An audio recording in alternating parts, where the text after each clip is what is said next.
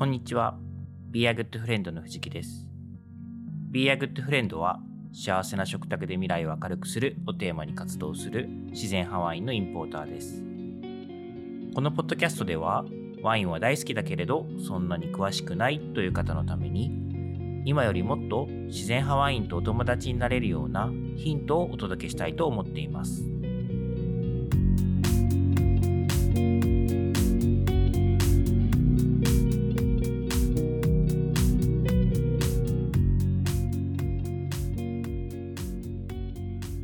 えー今日はですね、酸化防止剤無添加のワインは熟成するのかというお話をしていきたいと思います。はい、今日はですね、放送115回目になります。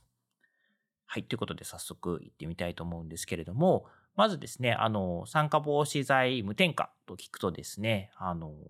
あ、酸化を防止するための食品添加物が入っていないんだから酸化しやすいんじゃないか。ワインが長持ちしないんじゃないか、みたいなことを思われる方が今いらっしゃいますね。はい、あの、たまに聞かれたりしますと。で、まあ、なので、え早く飲まないとっていうふうに、え聞かれてるんですね。これ、やっぱ酸化防止剤入ってないやつを早く飲んだ方がいいんですか？みたいな感じですね。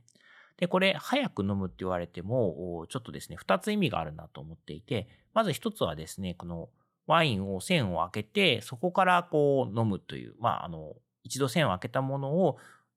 一度にこう、まあ、一晩にというか一回で全部飲んでしまうのか何日かに分けて飲むのかみたいなところで、えー酸化防止剤が入ってないやつは、えー開けたらすぐ飲まなきゃいけないんじゃないのみたいな質問の意図ですね。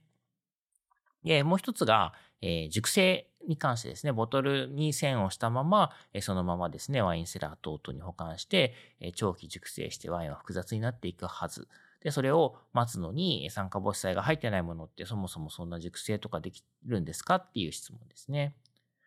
で、まず最初の方のこう抜栓してから、え線を抜いてからの話をしたいと思うんですけれども、まあ、ここでですね、あの、酸化防止剤のありなしっていうのはそこからの持ちで言うと、あんまり関係ないんじゃないかなって私個人の経験では思っています。まあ、無添加のワインだからといって持たないわけでもないし、えーまあ、無添加じゃない、まあ、添加しているワインだからってすごく何日も持つわけではないと。まあ、本当にそのワインってすごく繊細な、特にですね、やっぱりこう、素晴らしい表現力を持ったワインっていうのはすごく繊細なワインでもあるので、やっぱりこう、美味しいタイミングっていうのが来たらですね、えーまあ、その時に飲んであげるのがいいし、まあ、それがですね、ずっと何日も続くっていうのはそもそもなかなか、あの、レアなケースなのかなと思っています。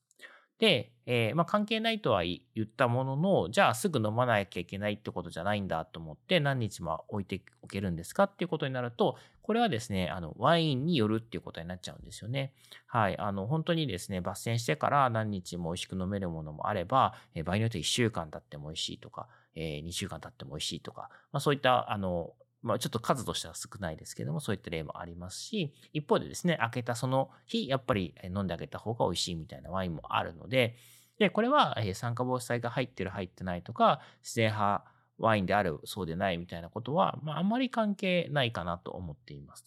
で、この、じゃあ開けていつ飲んで、あの、あげればいいのかっていうことなんですけども、ちょっと以前お話ししたかなと思うんですけれども、香りがですね、ヒントになります。えー美味しい香り、心地よい香りがしているときは、えーそのワインがですね、すごく調子がいい、えー今はまさにあの飲み頃みたいなタイミングになっているので、えーいい香りしているときはですね、飲んであげた方がですね、えーそれを置いておいて、なんかこう翌日飲んだときにちょっと落ちてるみたいなことを感じることが多いので、まあ、美味しい香りしたときは早く飲んであげるっていうのは一つのアプローチかなと思います。で、味はまあまあ美味しいんだけど、香りちょっと控えめだよね、みたいな時は、まあ往々にしてですね、翌日とかにも、あの、持ち越してもですね、美味しく飲めたりするってこともあると思います。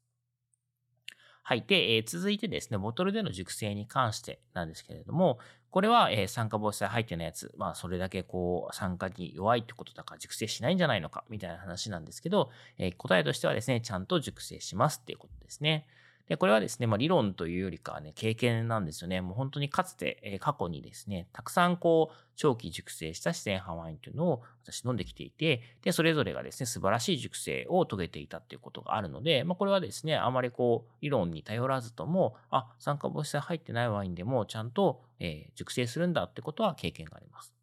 まあ、一つのですね、こう、興味深い例としてはですね、これも、あの、本当に思い出深い体験なんですけれども、ボジョレのですね、マルセル・ラピエールさんという、え作り手さんがいらっしゃいまして、まあ、ここはですね、マルセルさんっていうのはもう、あの、今ご存命ではないんですけれども、今息子さんとか娘さんがやられてるんですけれども、まあ、過去のワインはですね、えっ、ー、と、モルゴンという銘柄があるんですが、えー、まあ、酸化防止剤がを瓶詰めの時に入れたものと入れてないもの、同じモルゴンなのに2種類のラインナップを、えーまあ、リリースしていて、で、その同じ銘柄で無添加、添加、えー、無添加のものと添加のものを比較することができるようになっているんですね。で、えー、しかもですね、そのセラーに訪問した時に、あの、個人的にそのマルセルさんがちょっとストックをしていた古いヴィンテージみたいなものを飲ませて、飲ませていただく機会があって、で、その経験から言うとですね、その、もちろん味はそれぞれ違うし、同じように育ってるわけではないんですけども、まあ、添加したワイン、無添加のワイン、それぞれですね、ちゃんと20年とか熟成してたりするので、あ、これはその熟成ということに関して、えーまあ、無添加だからより一層弱いみたいなことはあんまりないんじゃないかなと思っています。ただもちろんですね、そのワインがよりこう、まあ、無防備な状態というかフレッシュな状態からスタートしているので、えー、その状態をできるだけ良い状態を保ってあげるっていう管理っていうのは必要で、まあ、その筆頭っていうのは温度管理ですよっていうことは何度もお伝えしてきたかなと思いますと。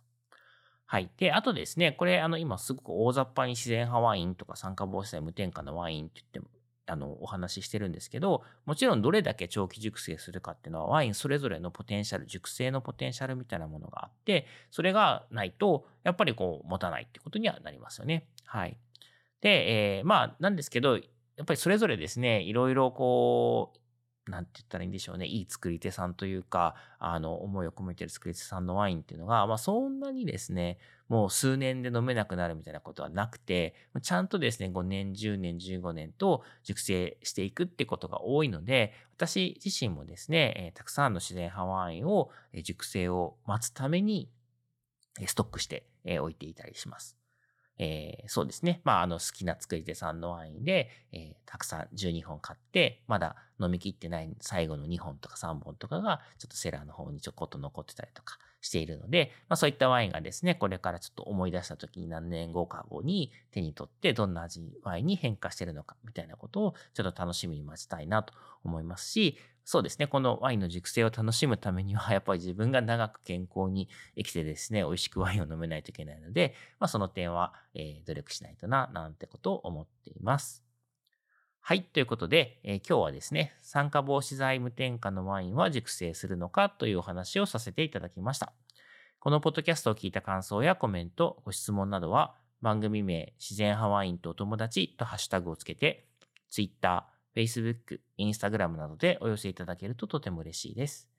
いただいたご質問などはこの配信の中でお答えしていきたいと思っています。